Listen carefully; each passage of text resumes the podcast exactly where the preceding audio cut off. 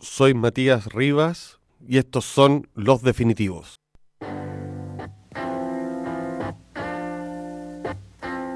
Hola, estamos en una nueva versión de Los Definitivos. La invitada que tenemos es un personaje, al menos para mí señero, se llama Alejandra Costamaña. Es autora de una serie de libros de cuentos, entre los que destaco En voz baja y Animales domésticos, y también de novelas bastante importante. La última de ellas se llama El Sistema del Tacto, la cual eh, ha estado, fue finalista del Premio Planeta y ha estado hoy día eh, muy leída y muy comentada. Un libro muy importante, a mi entender. Alejandra también es cronista y crítica de teatro y un gusto tenerla acá para conversar con ella. ¿Cómo estás? Hola Matías, muchas gracias por la invitación. Eh, bueno, solo un detalle que finalista el premio real de No Planeta, pero no importa. sí, mejor hubiera sido, no sé cuál, mejor el Herral de lejos. Sí, nos quedamos con el Herral. Sí, absolutamente. Además, la novela no importa por eso, por, ninguna de esas. No, o sea, digo, esos son detalles, pero bueno, nada, gracias por la invitación. Feliz de estar acá conversando contigo. Oye, te quería preguntar a propósito un poco de tu primer libro, que es un libro que tiene un título muy elocuente, sobre el que siempre me hablaba Nicanor Parra, no sé por qué, ah, mira. que se llama En voz baja. Y que un, que un libro que define un poco como tu poética de ahí en adelante, que será una escritura no estridente, podríamos decirlo. ¿Cómo llegaste a eso, Alejandra? ¿Cómo llegaste a ese tipo de, de escritura, esa voz baja, digamos? Bueno, qué sorpresa lo que dices de Nicanor Parra. Eh, Mira, creo que evidentemente hay algo que no, no, no, fue programado y yo no pensé que lo que iba a escribir iba a marcar lo que seguiría escribiendo hacia el futuro. Uno siempre piensa que va a escribir, que va a ser muy versátil y que va a escribir de mil cosas y no es tan así. O sea, te diría que entre en voz baja, que es una novela del año 96 y el sistema del tacto que sale ahora en el 2019, eh, hay muchas zonas en común. Y una de ellas, que está en esa novela, tiene que ver con, en esa novela primera, en voz baja, tiene que ver con la memoria, pero con la memoria desde un lugar que es el lugar como de la microhistoria. Creo que eso está vinculado con el tema de la voz baja, que en el fondo es huir un poquito de, del ruido, de la estridencia, de lo que se explicita mucho, y, optar un poco por las zonas de silencio, por las zonas de lo no dicho o, o de lo sugerido, ¿no? Como un poco sacarle el cuerpo al, gran relato que daba explicaciones de todo. Sí, total. Y yo creo que en algún momento, en, en voz baja, eso después ha ido, ahí sí creo que hay, hay, algunos cambios y yo he ido enfocando la mirada hacia otros lugares, pero, pero creo que sí tenía que ver también con un lugar en que la voz de, no me gusta hablar de generación porque es como que engloba una cosa que, que es mucho más heterogénea de lo que, lo que parece con la palabra, pero, pero tal vez había algo en la gente que, eh, que como yo nacimos en torno a los años 70, que eh, era el relato de una historia, de una historia de una historia puertas afuera y una historia de la intimidad también, que tal vez no había sido narrado, o no desde el lugar en que eh, se asumía tal vez contar esa, contar esa historia con mayúsculas. Entonces creo que esa voz baja de alguna forma recurre también a, esa, a esa opacidad, eh, de esa perspectiva que no, que no tenía, que estaba como un poquito... Mm, eh, como, como dice Alejandro Zambra también, eran esos personajes secundarios, ¿no? que, siempre quedaban bajo la sombra de esos protagonistas que eran un poco esos padres que habían contado, padres simbólicamente, por cierto, en, lo literario, en lo genealógicamente literario y también en, la historia concreta de, de nuestros padres. Claro, exacto.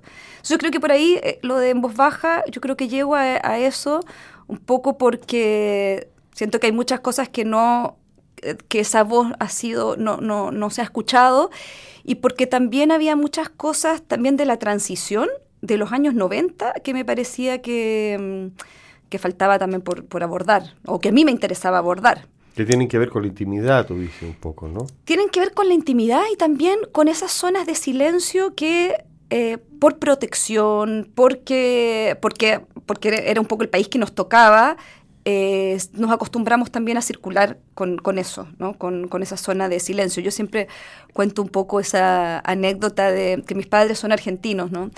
y eh, que llegaron a Chile en el año 67, por ahí después de la dictadura de Onganía. Entonces yo sabía que había ciertas cosas, que ciertas palabras que no se podía decir Una era comunismo, por supuesto, otra era Inti o, o Víctor Jara, o no sé, había cosas que tú sabías que no se podían decir y no sabíamos bien por qué, pero, pero sabíamos que ahí hay una zona de peligro. Entonces a veces me preguntaban si mis padres eran comunistas y yo inmediatamente decía, no, mis padres son argentinos, porque asociaba también el comunismo con algo chileno, ¿no?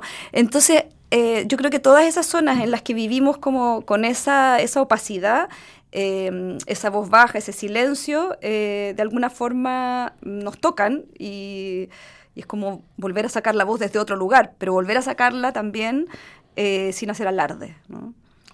Y eso se convierte, cuando uno lee tu libro, en un estilo literario, en una forma de escribir, ¿no?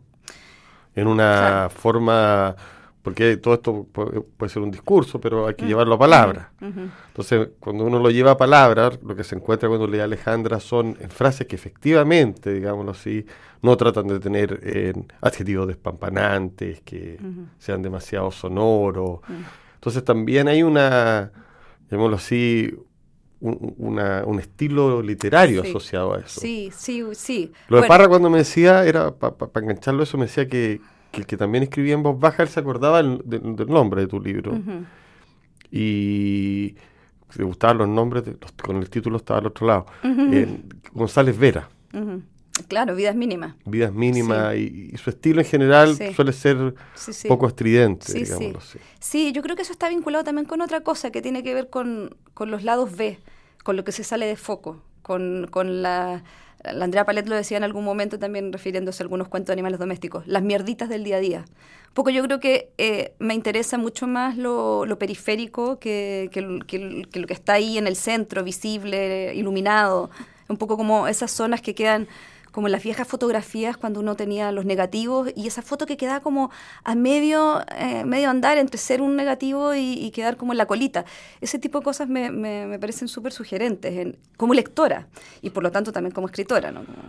Cuando tú empezaste a hacer ese tipo, o sea, cuando empezaste con tu, con tu literatura, digámoslo así, cuando publicaste tu primer libro, la novela en voz baja, digámoslo así, en, Después te fuiste consolidando como cuentista, ¿no? Yo creo que un mm. momento importante fue Animales Domésticos, mm. que, que, por lo menos a mi entender, no solo es un libro importante por, por, los relatos, digámoslo ahí, sino que porque su título también habla de algo que se engancha con esto de mm. en voz baja. Sí. Que son, no es lo mismo escribir de leones o grandes safaris que de gatos, perros, pequeñas cosas. En, yo creo que además de engancharse, empezó a pasar que con el tiempo empezaron a ser súper importantes los animales domésticos de la mm, literatura chilena. Sí, sí, sí, tal cual. No, sí, me fui encontrando con esa zona. Yo creo que tiene, me encanta lo que dices, que no es un safari, son, no, son los animales salvajes, es, es ese mundo también de, cierta intimidad. Total. Y, y, el animal ahí, para mí, aparece mm, un poco como, como cierta alteridad, como el otro que finalmente igual estoy hablando, después en la novela, esta última, el sistema del tacto, estoy hablando de la posibilidad de ser otros. Y ser otros, eh, en el fondo, como tratar de huir de, cierta, de ciertos estigmas, de ciertas caricaturas que se nos plantean como cierto deber ser como sujetos, como seres humanos, como en este caso también como mujeres, me, interesa mucho también ese otro lado, y poder ver en los animales eh, esa otredad, para llamarlo medio... ¿Y no te pasó que cuando tú hiciste eso, yo me acuerdo, fue nuevo y raro. Y singular, y, todos te leyeron y no estaban de moda las mascotas. Mm. Bueno, sí, me pasaron cosas divertidas como ver que mi libro en algún momento tenía que comprarlo en una librería como por urgencia y pregunto si tiene animales domésticos y se va derecho al lugar como de, infantil con, con libros de animales. Y me dice, no, no, animales domésticos no tenemos, tenemos solo leones, no sé. No, pero yo digo que hoy día yo creo que eso eh, ya no es raro. Mm.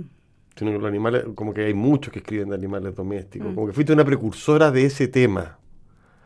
¿No tenía una relación mm. rara con eso de como que te da medio, medio extraño que hayan otro, mucho animal doméstico, si yo ya lo hice? No lo había pensado, ¿eh? No lo había pensado de esa forma. Te lo digo yo como lector de repente que pillo, o sea, te metía a Facebook y, y, y veí gatos, perros, chicos, todo abrazado y todo. Entonces, claro, hay un gran libro que mm. habla de eso. Eh, y, hay una serie de otros libros, incluso de otros lugares, digámoslo mm. así. Sí.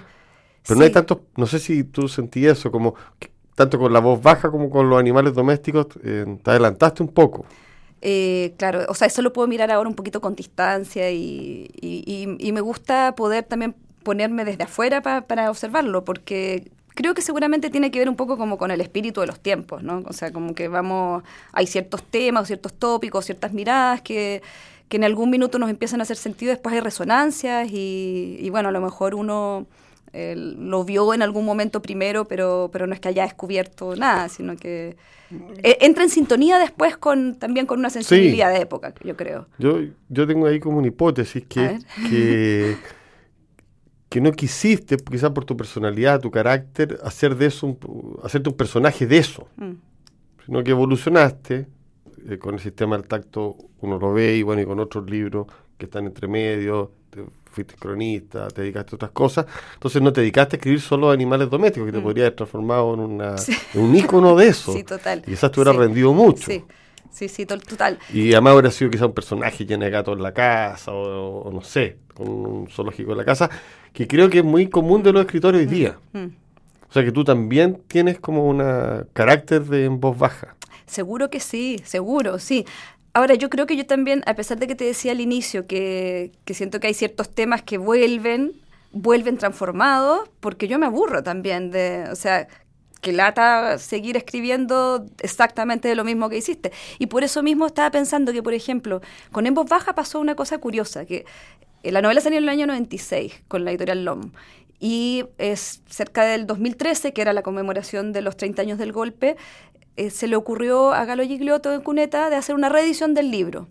Y a mí en principio, bueno, no había vuelto a mirar la, novela, no, no, no, estaba muy segura, pero dije ya, ok, bueno, hagámoslo voy a revisarla y cuando me, me, puse a revisarla, en realidad lo que me pasó es que empecé a encontrar que esa novela me sigue pareciendo muy válida y todo, en voz baja como tal, pero sentí que tenía mucho ruido, que había mucha, justamente esto que estábamos hablando, es como que atentaba contra el propio título en voz baja, que los personajes gritaban mucho, que sobreexplicaban muchas situaciones, que había también como muchas ramificaciones y que la voz de hoy, mía como lectora, habían pasado ya 17 años, toda una dictadura, digamos, eh, era otra, mi respiración era otra. Entonces, a partir del mismo tema, lo que yo hago es, no es una reescritura, sino es como plantear la novela con esa anécdota, pero desde otra, con otra respiración.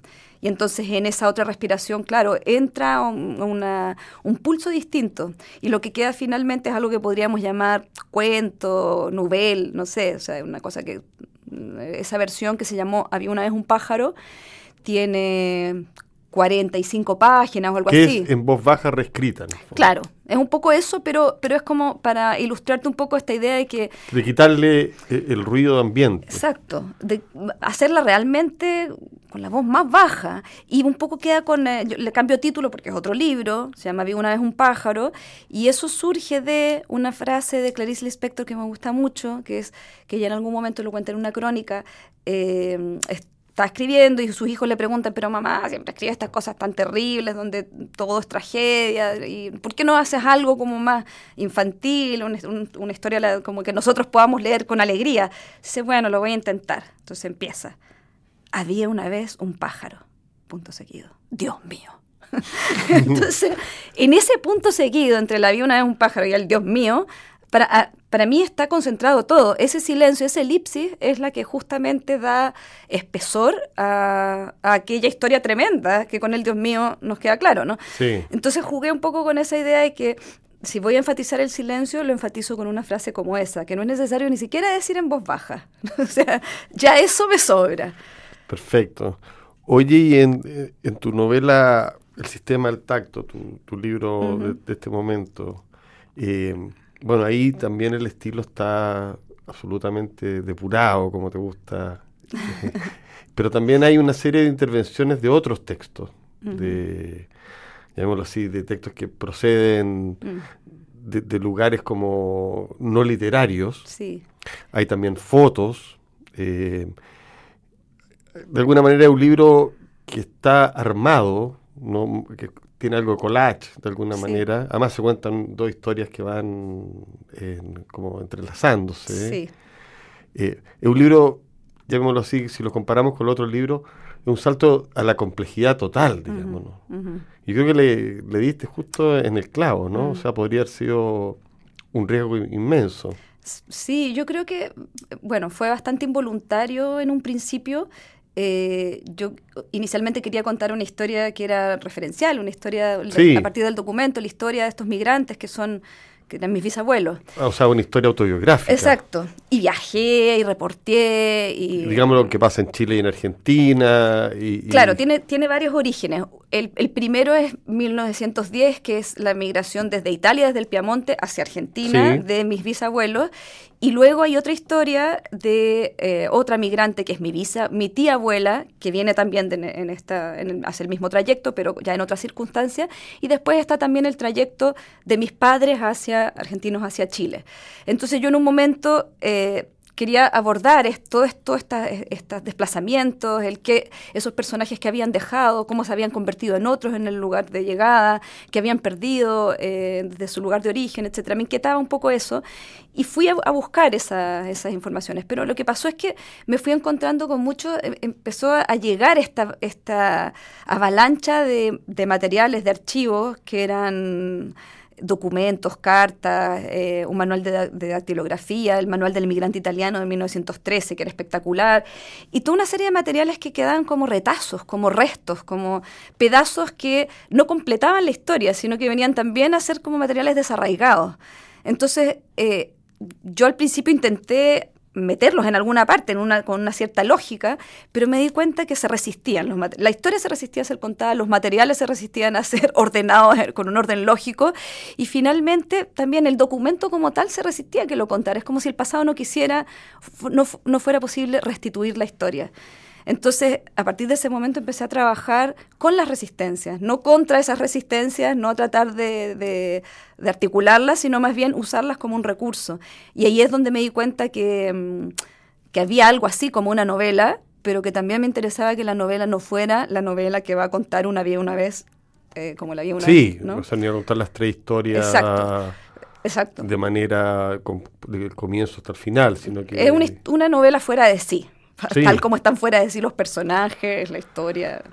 Claro, pero en la, mente del lector eh, queda muy presente, si bien pasan, como tú dices, esta cosa como italiana, argentina, este, y, también los chilenos, esos, dos...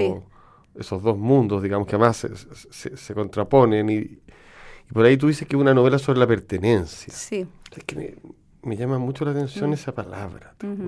¿Qué, te quería decir? No sé, porque como que la, pertenencia a un lugar, o sea, que me gustaría que me, me, hablarais de eso. Bueno, es que yo creo que en realidad en la novela hay muchas cosas, la novela está muy entre, entre pasado y presente, entre el documento y la ficción, y también entre esa pertenencia que ahora voy a decir y el desarraigo. O sea, creo que... En, eh, los, personajes, especialmente, bueno, son tres personajes principales, que es eh, la chilenita y Agustín, que es su tío abuelo, o sea, su tío, no su tío abuelo, y eh, Nélida, por otra parte, que es como una especie de flecha que los convoca a todos, que, es esta, tía abuela que emigró en los años 50 del Piamonte a Argentina. Y creo que todos estos tres personajes, sobre todo, tienen una especie de deseo de huida, de ser otros, de, no acomodarse a los moldes de, que de lo que se les está imponiendo. Exactamente, son personajes que no se hallan, no se hallan en el lugar que les han asignado. Pero por otra parte, junto a su huida, necesitan establecer un lugar propio una zona de arraigo. Y, ahí es donde entra la pertenencia. O sea, necesitan pertenecer, pero no saben bien a qué. Están en búsqueda de ese lugar de pertenencia. Físico y también memorioso y vital, etc. Y en ese sentido son personas que también que van espejándose entre ellos, eh, aunque son muy diversos, pero, pero en ese no hallarse, en esa no pertenencia, se, son pares. Nélida, un tremendo personaje. Nélida. Sí. sí, sí. Bueno, Nélida parte justamente, y ahí es donde que, la otra zona de la novela que a mí se me volvió interesante, cómo se me van mezclando las situaciones reales con, la, invención, la, imaginación. Nélida es uno de esos personajes reales y por eso también... Yo tengo esa sensación, porque tiene un peso eh, gravitante, digamos, en la novela, como tú dices, todo gira un poco... Sí, bueno, e, este personaje, mi tía abuela, que es la que está en la portada finalmente también, eh, era... Yo de chica viajaba a, ver a los parientes y eh, pude ver la, trayectoria de ella desde la lucidez, que nunca fue una lucidez tan extrema, pero sí hasta la, zona de desvarío total. Eh, el personaje que, enloqueció, pero en ese enloquecer eh, fue filtrándose todas las, resacas de, la guerra que, traía con ella, ¿no? Entonces, es bien tremenda, es bien tremendo el peso de esa historia. Sí, por eso te digo, es un personaje muy inolvidable y bueno, los otros también funcionan, son, entrañables los personajes, tienen algo, algo que tú buscas mucho mm. también en los otros libros. Lo que me llama la, atención es, y te lo quería preguntar, si no crees que esta, estos mundos internos, digámoslo así, o interiores, esta voz baja, esto... Eh, hoy día están primando de tal manera que como que hace falta como el ruido, como que ya no hay nadie que cuente la, la, historia grande, digamos. en, la, en, la, narrativa, te estoy, mm. te estoy poniendo así. Eh, me, me, pasa a mí a veces, o sea, encuentro que el sistema del tacto se sale absolutamente de, de lo que está pasando mm. ahora y por eso me parece mm. refrescante. Eh, y me parece que también pasa algo en que se van a empezar a, a mezclar no sé, eh. La visualidad. Mm, total, total, total. A mí hay algo que me interesa mucho ahí y que ojalá tienda más a eso, que tiene que ver con la inespecificidad de, los géneros. Como, como ya la, novela como el objeto cerrado en sí mismo, eh, autónomo, como un mundo que, que solamente el novelado, incluso esa historia que puede ser eh, solamente la, la, autoficción o la vida puertas adentro, me interesa cómo se va volviendo inespecífico eso y se va, eh, se vuelve, e, ese límite se vuelve cada vez más difuso entre no solamente el documento y la ficción, sino también los géneros, como, como la... Eh, sobre todo las artes visuales, por ejemplo, ingresan también. La crónica también. Total, estoy pensando en libros que me, voy más un poco a lo latinoamericano, pero por ejemplo, libros como El material humano de Rodrigo Rey Rosa, también trabaja con esos archivos de, documentación que, son archivos de la infamia en el fondo, pero que se van mezclando con la historia íntima. Y ahí me parece súper atractivo ese trabajo. O lo que hace Emiliano Monge también, por ejemplo. Eh, al contar la historia de la violencia en México y la violencia de, las migraciones eh, hacia Estados Unidos, pero, pero también desde un lugar en que va juntando desde, no sé, eh, el Dante hasta, hasta los documentos hoy de estos, de estos migrantes y la vida íntima. Entonces creo que, por ahí hay una zona interesante de cómo abordar esa historia con mayúsculas, con elementos más plásticos, más visuales. Eh. Y tengo la sensación yo, también que, el mundo en el cual nos toca desarrollarnos está lleno de elementos visuales que la novela eh, se está viendo como un poco obligado a incorporar, digamos. Sí, sí, sí. Y que, a mi entender, tiene que ver con la síntesis. Por ahí me acordé que André Breton decía que en Nadia, que es una novela un poco vieja y, pasada de moda quizá, pero él decía que evitaba las descripciones poniendo fotos. igual, es súper un elemento de vanguardia. Y el libro está lleno de fotos para no dar esas largas descripciones que según él ya eran aburridas. Bueno, a mí, claro, pero a mí me interesa pensándolo también en algo más, más reciente. Eh, lo que pasa con Sebald también, ¿no? Sí, pues o sea, los emigrados, por ejemplo, y, ahí las imágenes están puestas también, lo que decíamos antes, no para ilustrar el texto, eh, no, para explicar ni como fuentes acabadas, sino porque en el fondo van dialogando desde otro lugar. Oye, pasando a, un tema que, está vinculado también, porque no solo se, ponen fotos, sino que también se ponen opiniones, se mm, ponen mm. en relatos, mm. en anécdotas. Tú eres una super cronista y que escribes para medios internacionales y además me tocó tu privilegio publicar Cruce de Peatones, que es un, libro tuyo de crónicas. Em, y además te dedica a la crítica de teatro. Cuéntame un poco eh, cómo sigue eso de la crónica. ¿Sigues haciendo crónica? Eh, ¿O lo hace a pedido solamente? Bueno, todos lo hacemos a, pedido a esta altura. Bueno, sí, o sea, últimamente por un asunto de tiempo, de que el tiempo es finito, las ganas son infinitas, pero el tiempo es acotado. Eh, estoy haciendo poco, pero, pero, pero sí, hay algo que me gusta muchísimo de la crónica, que es justamente el poder situarse desde ese, ese lugar, desde ese afuera, ¿no? Y con el teatro particularmente, porque creo que el teatro además es una de las disciplinas que reúne más, esto que decíamos antes, en sí mismo, más disciplinas. O sea, el teatro es texto, es imagen, eh, es, música, es artes visuales, es todo junto. Entonces me encanta situarme ahí también como una como alguien que, está y no está, ¿no? Ese pertenecer y no pertenecer nuevamente. Eh, entonces sí, hago, hago me gusta mucho hacer perfiles, hacer crónicas, pero pero cuando, el tiempo me lo permite. Hoy ha sido un gusto tenerte invitada a este programa. Muchas gracias por venir. Bueno, gracias a ti por la invitación, se, voló, se voló. Recomiendo a todos que lean el último libro de Alejandra Costamaña, El Sistema del Tacto, y bueno, en general que la lean. Muchas gracias por estar acá y nos vemos en el próximo Los Definitivos.